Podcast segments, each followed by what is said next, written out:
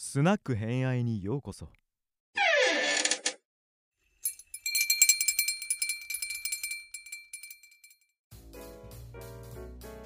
や徳川家康第20回目。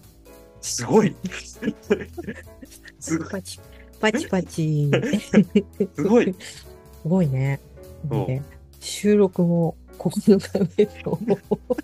細かく細かくね、あんまり時間時間がないというか、二人会う時間がないもんで、細かく細かくやってったら、そうなのよ。で、はい1回に長時間やったらね、これね、こってりなのよ、内容が。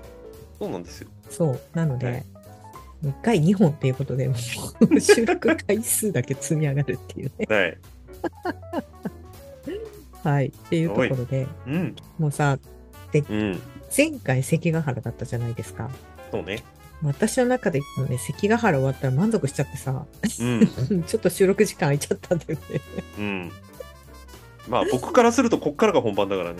そう、らしいので、あ、しまったはいしまったとか思って。で、うんちょうどね、タイがもう、うん。ちょうど関ヶ原が終わった直後で今撮ってて、あ、やばいやばいみたいな。そうそうよ。そうそう、追いつかなきゃ追いつかなきゃみたいな。うん。うん。そう、あの、ありがたいことにあの、関ヶ原会、はい。めちゃくちゃ伸びてまして。ありがとうございます。ありがとうございます。がとうございます。聞いていただいて。あの、はいこってり1時間喋ってるのに。まあ、正確に言うと1時間半近く喋ってるんでね、カットしてるんだけど。そうそうそう。だいぶカットしたんだけどね。はい。うん。ディレクターズカット分とか出したらいいのかな あいつかね。いつかね。はい。ということで、今回は、はいえっと前回関ヶ原が終わったので、その、うん。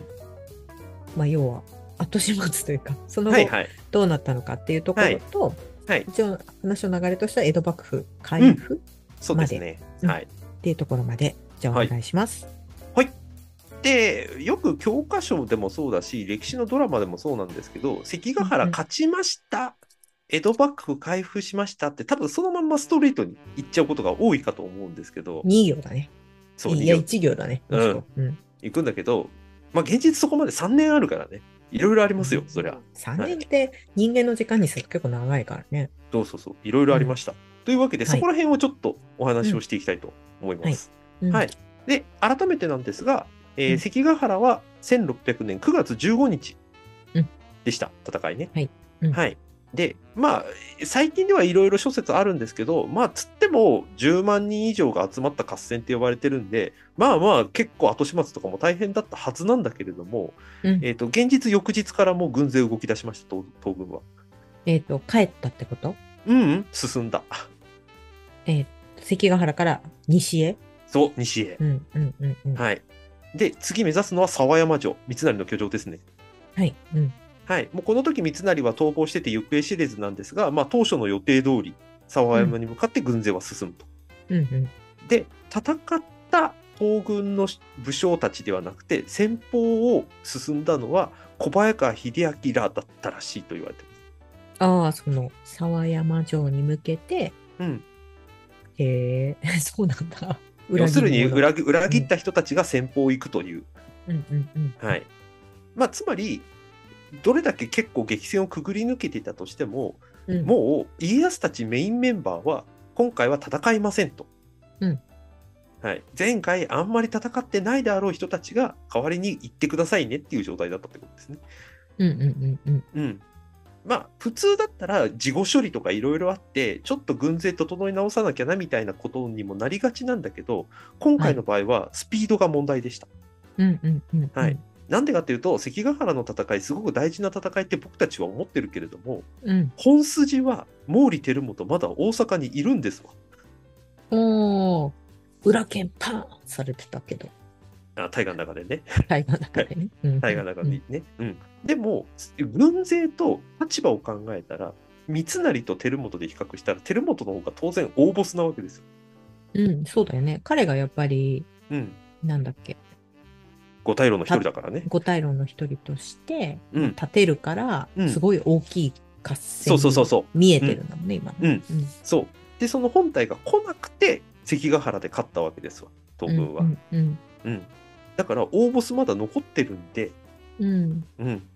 まあ進みましょうということになったわけです。はいはいはい。なるほど。で9月の18日日にはもう沢山城が落城して、さあもうこれで大,、大阪まで一直線と、うんはい、いうことになったと。はい。はい。で、先ほど言った通り、えー関ヶ原の戦い乗り越えても、もう一つ大変な山場は、大阪城に未だいる毛利輝元ら、うん。そして、関ヶ原の戦いに間に合わなかったんだけど、たるやる気満々だった主戦派の人たち。えっ、と、秀忠？うん、うん、立花宗茂とかね。あ西軍のね。はいははいい。あ、そっか、彼間に合わなかったのね。そうそうそうそうそうそう。んうんんで、あんまりこの時にはちゃんと表に出てないけど、えっ、と、頑張って逃れてきた島津軍も一応います。大阪付近うに。ん。そっか。突っ込んで折り返してて。そうそうそうそうそう。うん。うん。うん。で、これって、えっ、と、伊丹さんが覚えてるところでいくと、鎌倉殿の13人の三浦合戦に構図としては近いと思ってもらっていいと思います。三浦合戦。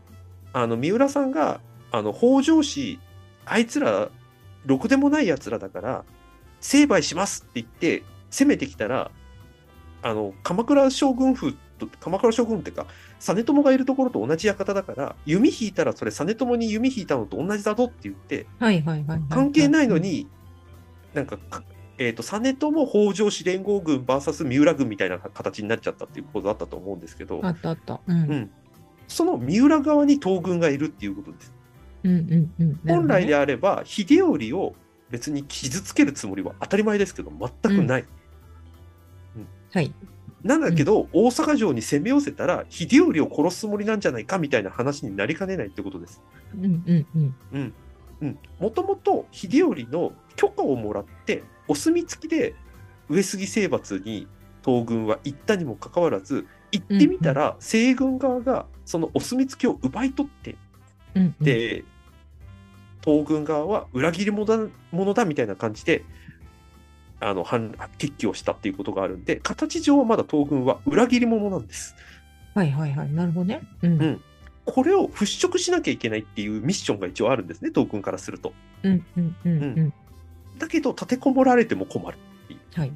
うんん、意外と、なんか、こう話すると結構難解な条件になってるわけです。うん。そうだね。うんで、ここで家康が賢いというか、ここでうまいのが、ここで家康一歩引くんです。うんうんうん。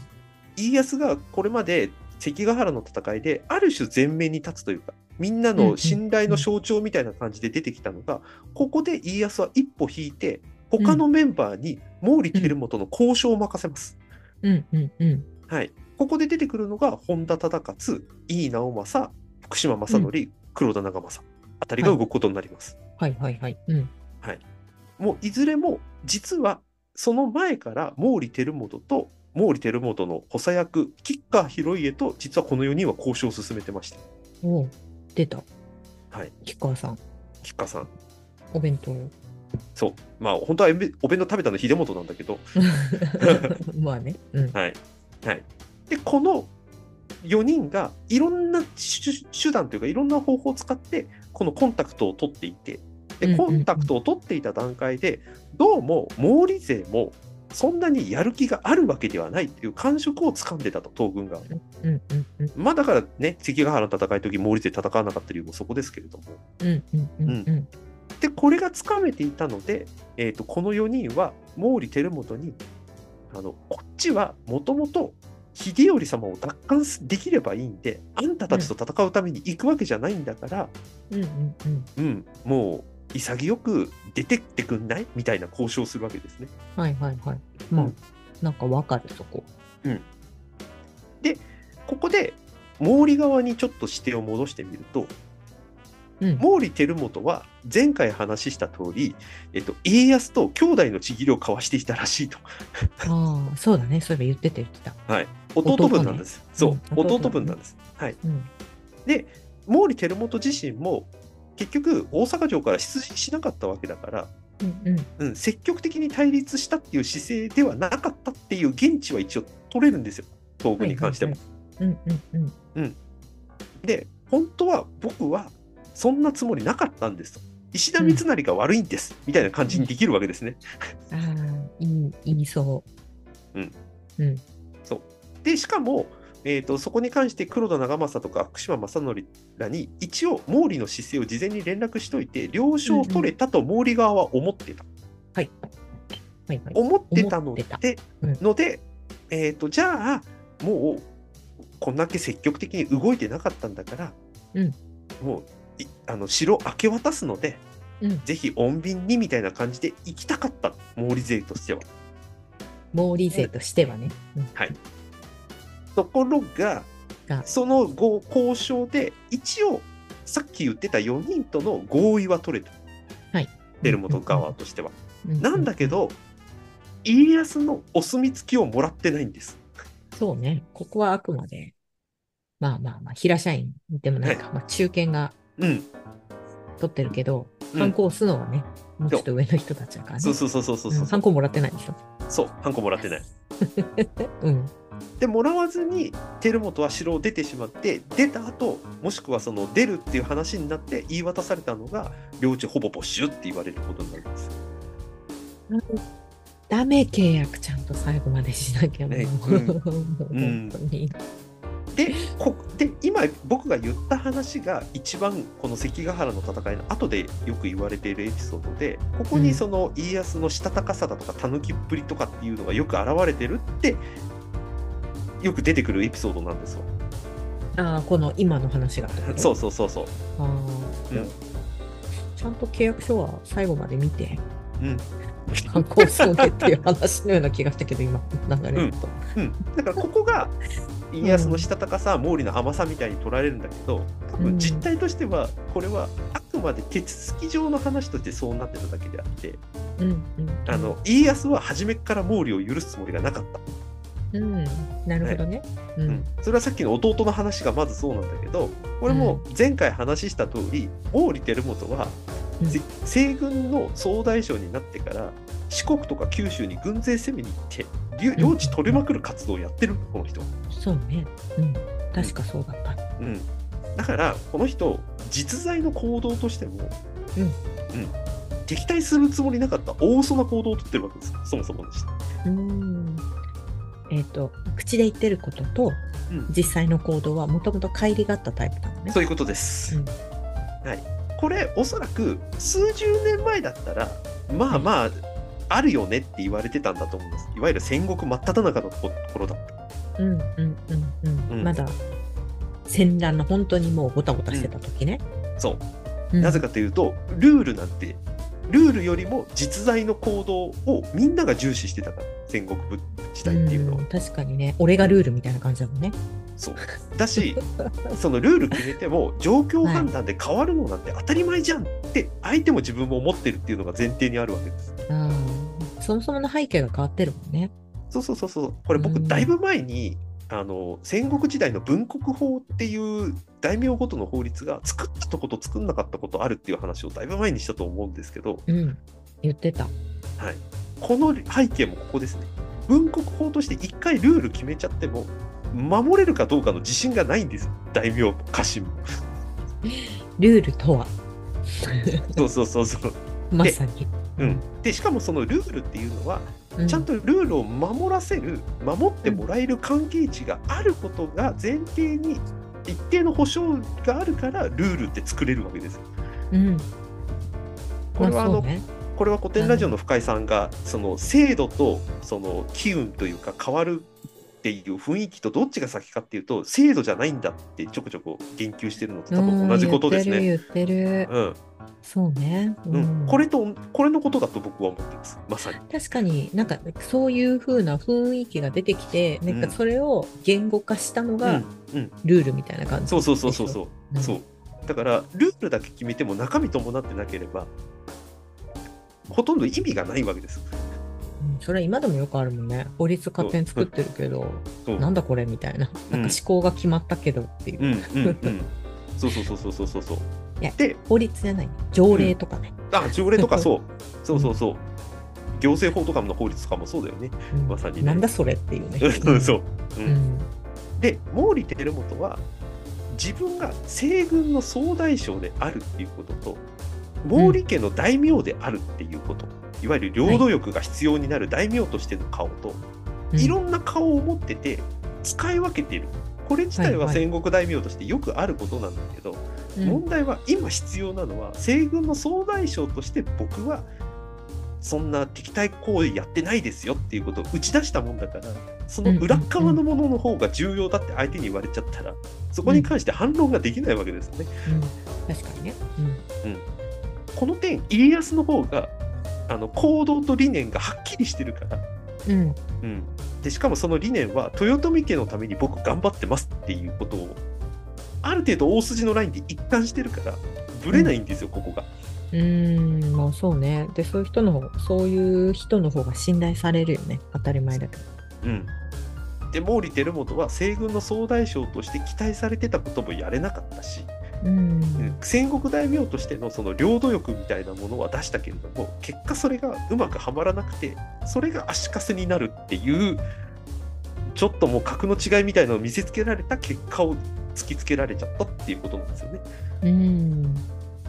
だから、甘さって言われるのね。そうこれが甘さって言われるゆえん。ゆえん。うんうんでここに関して本当は全部領地丸々没収だったんだけど、えー、と吉川広家がその裏切りの功績みたいなものを僕は全部投げ出してもいいので毛利だけには領地残してみたいなことを言ったなんてエピソードもあったりするただこれは本当にそれがあったのかどうかはちょっと諸説あるっていう感じです、うん。うん。うん。うん。うん。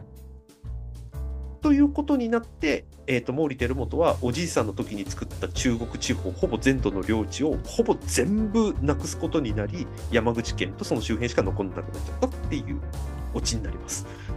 残念ね。そう。までこれがね長州藩になるんだけど先々ね。そうそう、その、その、それが300年先までそう健康を残していくって話だもんね。そう。そうよね。それが長州になるんだからすごいね。うんううんん。うん。一応余談を言っておくと毛利輝元ってもともとその両毛利両戦っていう吉川小小早川に補佐せられる体制でスタートしているんだけれどもこのうちの両戦のうちの一人小早川秀明はもう早期脱落というかもう普通に裏切ってるしっていううん、そうね。はい今回の大河ではもうなんか、バチッと決めてたよね。自分、家康の方行きます、みたいな。行くよっていう。うんそうある意味したたかなっていう感じのキャラでしたけれども、ね、今回は選挙宮見てうんっていう感じだやってったね。ましたね。うん。はい、でそういう意味でいくともう片方のキッカーに結構なんていうかな補佐役とみたいなものを期待していた部分っていうのが多分輝元の中にもあったがゆえのこの結末だったっていうふうには言われていて、ね結果的に江戸時代の輝元っていうのは、ある意味吉川広家からあの離れますうんうんうん。だから自分のもう狭くなったというか小さくなっちゃった領地の中でもう家臣をどうやって養っていくかどうやってこの領地を作っていくかっていうことに注力していくので、彼結構この後長生きするんですけど実はこの後の領土経営は結構真面目にやってたっていう記録が残ってうます。ん。まあでも、だから流られてるのかもしれないしね。そうはい、うんそうだと思います。彼がうん吉川広家の補佐を受けるのではなくて独立大名的にちゃんとできるようになったのは実はここからって言われてるぐらいなので。ああ。どうしても吉川さんの話聞くとね、うん高取屋さんを思い出してしまうんですけど、あの、余談ではございますが。はい、そうですね。うん逆に吉川広家は毛利家と結構バチバチのっていうか、冷冷なんていうか冷たい関係が結構続く側面もあったりするんだけど、えーということで、まあ、皆さんも高取屋さん会をぜひ聞いてください。突然出てくる吉川広家。本当です。はい。高取屋さんとちょっと関関係があるっていうか、うん。うん。なぜかね。そうなんですよ。はい。というわけで、旗から見ると結構大変そうなミッションは、事前の交渉と、実はその、家康が貫き通したスタンスみたいなものが、最後まで毛利輝元を圧倒する形で、えー、と無血に無血で、えー、と家康は大阪城に入ることができました。やった。でこれでもう、えー、と豊臣秀頼から改めて家康あんたに任せるみたいな立ち位置をもらえたわけです。つまりうんお命返上です。ここでね。はいということで関ヶ原の戦いは豊臣家の内部反乱で、えーその大老徳川家康があの豊臣家に逆らうメンバーを一掃した合戦っていうことで決着するわけです。うーん、なるほどね。うんうん。うん、でこれ実はものすごく大きな効果があって豊臣公認をもらうわけです、家康って。ああ、いよいよ。そう。うん。でここで突然天下取るぞっていう話にしたのではなくて豊臣公認でいろんなことができるようになるわけです。はいはい。うん。はい、前回の関ヶ原の前半の方で話しましたけれども実は家康は前田利家が亡くなったあたりからもう豊臣家の政治外交全般をほぼ一手に担うようなことをできるようになったって話したかと思うんですけど、うん、これ。うん、これを再起動させます。うん。しかも再起動させる案件が目の前に横たわってるんです。なんでかっていうと、反乱分子の領地山ほど出てる出てくるわけですよ。ああ、まあそうだね。うん。そうどんどん出てくるね、こっから。そうそうで、まあえー、と今回はあんまり触れないですけれどもまだ地方で続いている関ヶ原もう徐々に収束していくわけですね。聞いてくださいませ。青も津軽編。はいはい津軽編がありますし、あとはまあ、わかりやすいところで言うと、黒田の方も、あそうですね。はいそうですね。はいうんそうですね。そこら辺もありましたね九州でも。ありますから。うんはいはいはい。偏愛では津軽編、はい。鍋島編もやっております。そう鍋島編もっていうはい非常にマニアックなことをやっておるので、概要欄に貼っておきますので、よければ聞いてください。はい。はい、今回概要欄いっぱいあるな。本当だよ。うんはい。うんっていうことで、その人たちは没収することはもう別に世間的に全然難しくなくできるんですよ。反乱軍だから。はいはいはいうん。で、その領地、まるっと全部数えてみたら、なんと780万石を超えてたと言われてね、すごい。る、はい、ちなみに、当時の日本の全国高の大体4割ぐらいだと言われてる。うん、だからやっぱり本当に天下分け目だったのね。それを天下分け目にできたのは、この大没収劇があったからです。うん、なるほど。うん。うん、で、ここで朝鮮出兵からずっと課題になっていた恩賞どうするか問題がいっぺんに解決できる機運ができるわけです。ああ、確かに。すげえブブブブ言ってたもんね。そう、そのブーブー言ってた部分と、今回の関ヶ原の功績と合わせると、もう領地ちゃんと上げられるわけです。だって、うん、あるからそうだね。うん。うん。ただ、皮肉にも、えー、とこれ、関ヶ原の前回の時にも話したし、関ヶ原ダイジェストの時にも話したんですけど、東軍の武将たち、ちょっと頑張りすぎちゃって、はいはい岐阜城2そうね日もかからずに落とすとかね、そうね。福島正則を筆頭に。はい、そう。みんな頑張りすぎちゃって、その功績、認めすぎるほど認めないといけないっていう事態になったことが、若干のトラブルを起こしたりはしてる。うん。まあ確かに、すごい意識高くいっちゃってるから、うんまあそりゃね、そこはね。う。うんんっていうことになるんだけども、ここのバランスも一応考えながら、えー、と没収した領地780万石を含めた大日本改造劇が始まるわけです、ここから。うんうんうんうん。すごい子ね、そうなると、だいぶ。そうそうそう、いわゆる鉢植え政策なんて後世から言われる、もう場所をどんどん動かしていくっていう、うんうんもう一回ゼロでから徳川の基準で領地を移し替えていくっていうことをこの3年間でやっていくってことになるわけですね。うんうんうんうん。なるほどね。うん。で当然これは土地の位置関係例えば、はいはいえー、とだいぶ先で話しますけれども名古屋みたいにもう重要な場所、はいうん、あとは姫路みたいに大阪を包囲するために大事な場所みたいにその日本全土を考えた時にすごく必要な場所絶対ここは押さえといていかなきゃいけない場所に、徳川の信頼できる人たちを配置するみたいなこともできるようになっていく。うんうんうんうんうん。うん、で当然ここに関して石高もいっぱい上げたくなるし上げなきゃいけない人もいるんだけども、うんここでさらに導入していくのが徳川との関係値で社会的地位を変えていくっていう制度を作っていくわけですね。はいはい、なるほど。うんこれが審判不代戸様なんて言われているもううん教科書でも出てきたワードですけれども、そうね、黒字でみんなで線引いたとこね。はいはい、うんそうですね。で石高は低いけども社会的地位は高い。はいで石高多いけど社会的地位は低いみたいな感じの位置関係とかがだんだん作れるようになってくる。うんうんうんうんでさらにもっと大きいのがうん。豊臣家の領地もこれで少なくすることができるんです。少なくする？そう実は豊臣家の領地っていうのはうん個人の私有地以外でも、例えば金山とか銀山とかも直轄にしていたり全国津々浦々のとこに予備地みたいな形であの微妙に領地を持ってたりするのね。1万石とかで持ってたり。ううんん、これ全没収することができるんです。ああ、それは大きいね。そううん。うん、でさらにし家康ここら辺でも結構巧妙なのが今まで豊臣家っていうのがうん関白になる新しい名字として設定されているのを、うん豊臣家以外も関白になれるようにっていうふうに朝廷に交渉して、この地位を相対的にしちゃうんです。はいはいはい。うん。うん、これで豊臣家じゃなくても関白になれるようになっちゃったっていうことは、もし豊臣秀頼が先々成長した時に関白になれない可能性まで作っちゃったんです。うんうんうん。つまりここで豊臣家の地位を相対的に下げるんです。はいはいはい。うん。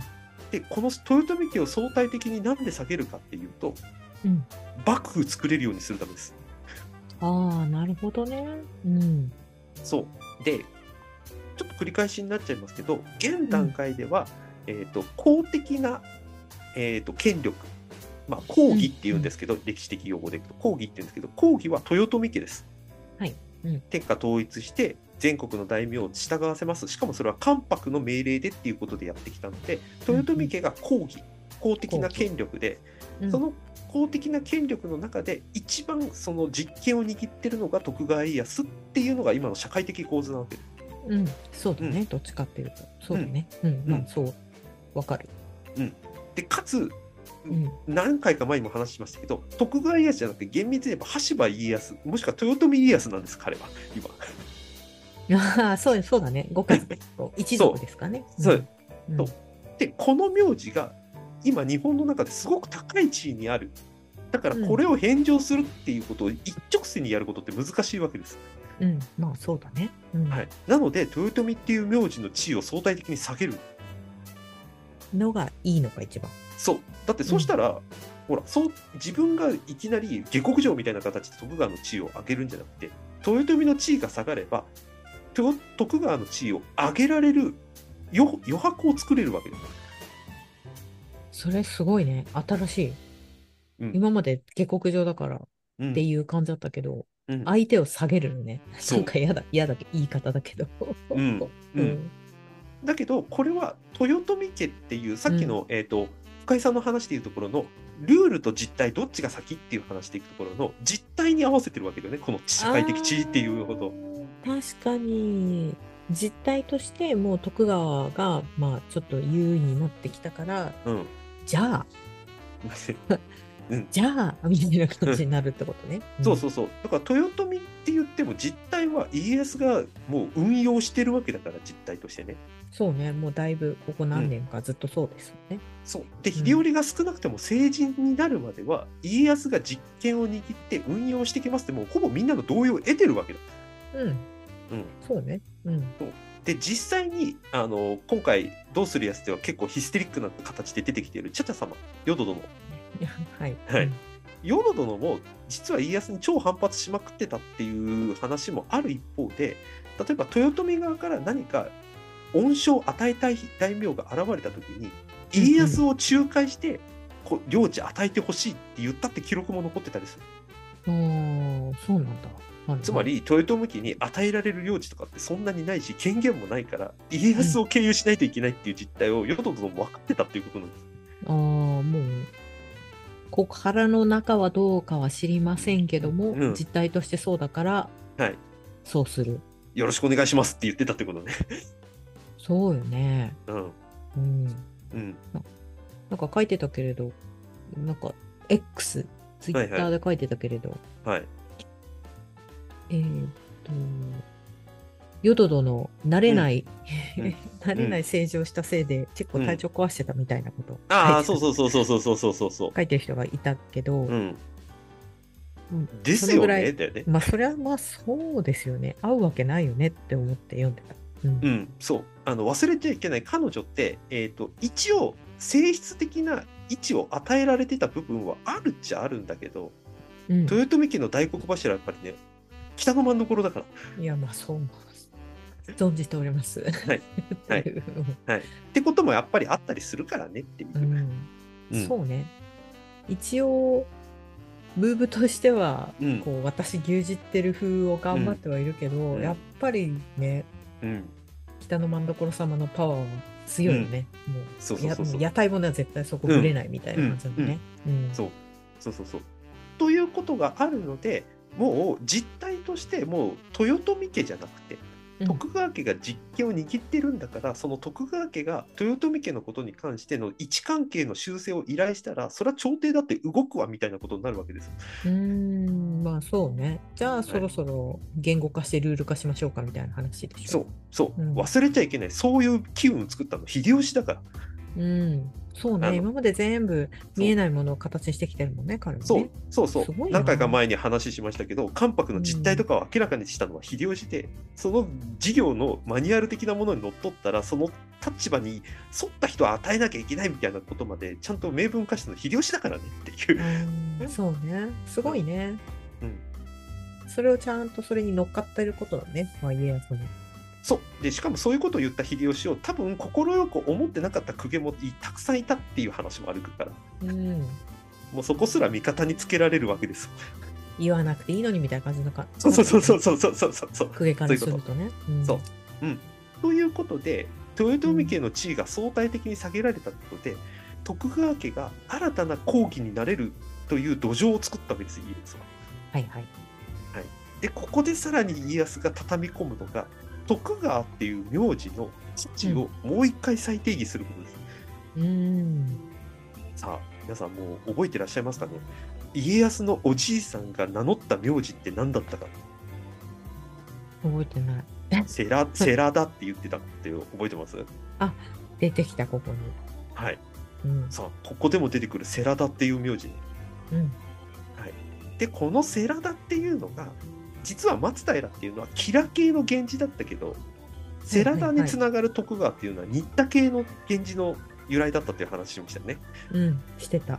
はい、でこのこつまり家康は源氏っていう血脈を持っているっていうことを表明して徳川という名字を使ってるわけです。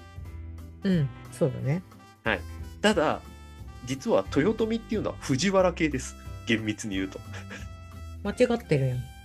そうだからうん源氏の名字を使いながら豊臣っていう名字を前面に出したこ出さざるを得なかったのがこれまでの家康だったわけです。うんうんうんうん。で今度はその藤原ではなくて源氏の方を使いたいわけです家康からすると。はいはいはい。うん。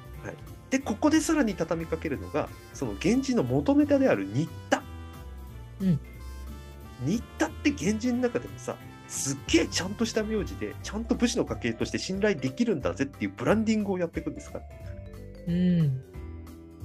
実際どうなの？新田。うん別に間違ってないよ。あ、そうなんだ。ちょっとそこまでさすがにわかんない。新田さんいたっけって今ちょっと考えてたから。うん、あの、鎌倉時代末期で室町幕府の時にいた新田義貞の方の新田ね。ああ、新田さん、その人はわかる。うん。そうそうそう。その人は、うんうん源氏のちゃんとした太い。そうそうそう太いところ。うんやっぱ歴史って大事なのね。歴史観っていうのが。そうでうんこのブランドっていけば実は甲斐武田武田信玄の武田とか、はいはい佐竹田の方佐竹とかの方がもう純ブランドなので、家康は実はあそこに関してはちょっとレッテルというか少し引け目を感じてたんじゃないかって指摘があるぐらい。うーん。なるほどね。うんうんある意味あの家系図詐称している部分もあるからね。するね、みんな。やっぱ大事なのね。そういう地味、地とかね、ブランディングね。う。ん。そう。でここでおじいさんが言ってた世良だっていうお金じゃ買えないこの時間的経緯、うん。つまりおじいさんも名乗ってた、お父さんも名乗ってた実は僕も名乗ってたっていうこの経緯を逆用して、うん。こういう経緯を経てきた僕たちが実権を握りました。うん。だから現実ブランディングを使って新しいあの講義公的な権力を新しく作りますって言って OK をもらって征夷大将軍になるわけです。うんなるほど、うん使うよって言って、うん、朝廷からいいよってそうハンコをもらったの。そうこれはだからさっき言った豊臣っていう地位を相対的に下げたからできるのこれを。むずいね。すごいね。うんその設計、仕組み。うんううんん、でというそれをやったことでちゃん白っていう豊臣家、まあ、秀頼はこの時、関白っていうことどこまで継承できてるかって微妙なラインはあるんだけど、関白と征夷大将軍は両立できるよねっていう構図まで作り上げたわけです、家康って。うんうんうんうん。なるほどね。確かに。そうそうあの苦言時代の時の関白とは違って秀吉がなった関白って武家的な関白なんですよ言い方ちょっと難しいですけどうんうんうんだから武家的な関白と武家的征夷大将軍というか幕府は両立するかどうかっていうことについて家康は段取りを踏んだってことですうん。はいはいはい。なるほどね。うん。驚くべきことに公家の人気まで得ちゃったっていうこの段取り力が結果的に幕府を作ることにつながるわけですすごいね。誰？後ろでフィクサ。あだからこれはあのなんていうかな徳川松平から徳川になってそれからずっと公家との交流を深めてきたきてるからこの関係値が分かってるんです。うーん、そうだね。うん、本当に頭いいっていうか、まあ、なんだっけ。まあ、本人が頭がいいのかわかんないけど、うん実行力はあるよね。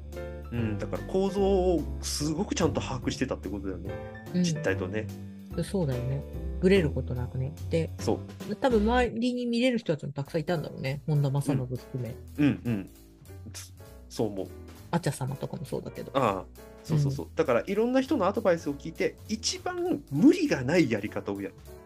うん。うんゴリッといくんじゃなくてね。そうゴリッと行くのは簡単なんだが、ゴリッと行ったらこれは信長とか秀吉とかと同じラインを行くことを多分家康は分かってるんです。そうね。うん。だから江戸に入った時から徳川家は多分逆転の発想で考え方変えたっていうのを僕何回か話したと思うんですけど、ここも考え方的には同じですよね。条件を整えてもう入るのがさも当然みたいな形で入っていくっていうやり方を経るわけです。うんうんうん。なるほどね。うん。これをやることで1603年征夷大将軍そして徳川幕府誕生っていうことになるわけですね。うんうんうんうん。うん、というわけで意外とあのすぐ幕府作りましたみたいな話になりがちなんだけどこのね、はい。この周りをちゃんと整えていく段取り力みたいなものがあったがゆえにすんなり幕府が出来上がります。うんうんうん。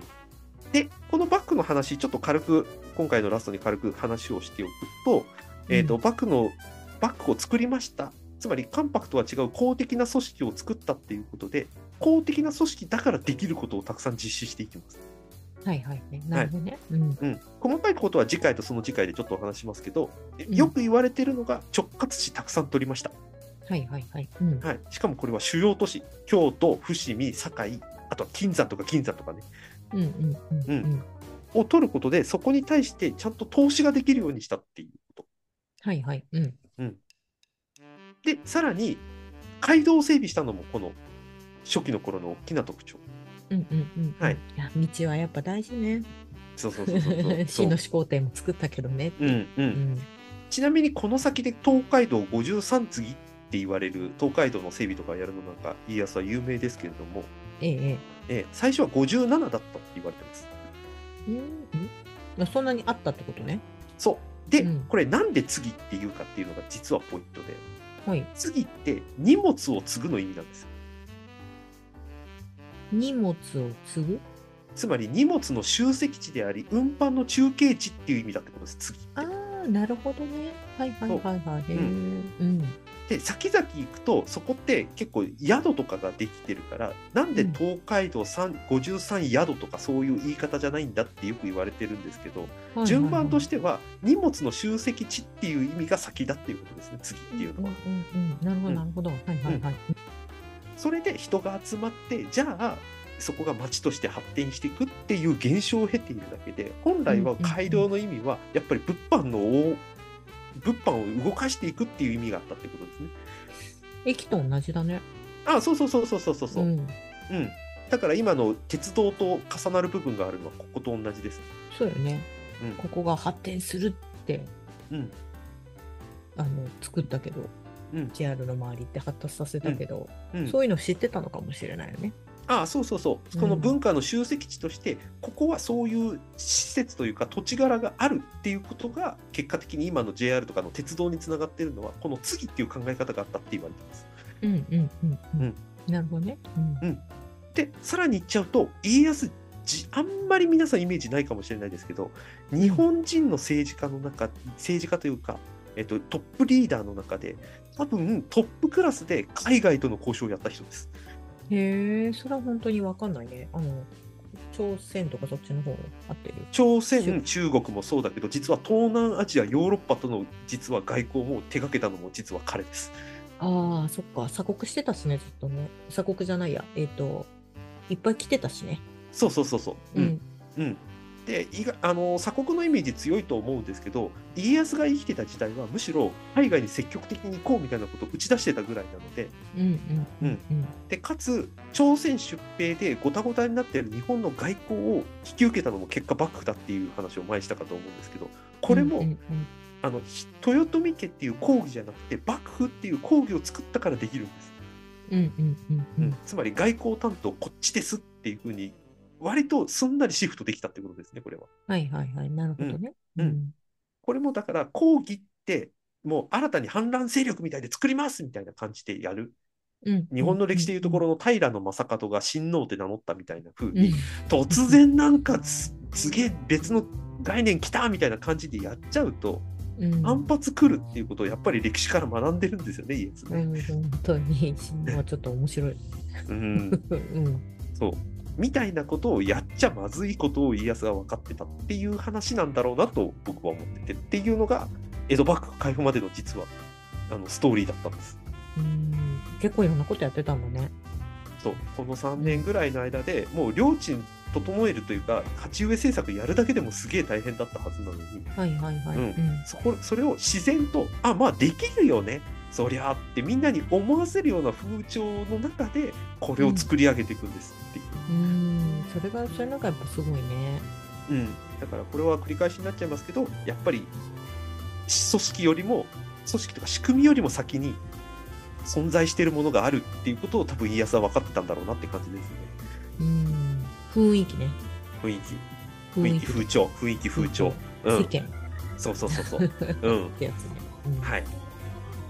ということで、えー、と江戸幕府が作られたんですけどその2年後にもう家康は将軍を引退して秀忠に譲ります。はい。でこれが世間がびっくりしたなんて話からちょっと次回行こうかと思います。うん。しばらく皆様、江戸のお話が続きますので、大阪冬の字はっていう人たちも多いと思うんですけど、多はい。分ここを経ないとうん。分かんないことがあるのかなっていうことで。そういうことそういうことですね、はい。そう。いね、ドラマとかだと結構スパンスパンってこう言ってしまうので、この間をちょっと背景として聞いていただいてもらえばと思います。はい。でははい。次回、江戸幕府、はい。開封したぞ。そうね。そうだね。はい、はい、はい。ということで、はい。また次回よろしくお願いします。はい、よろしくお願いします。はい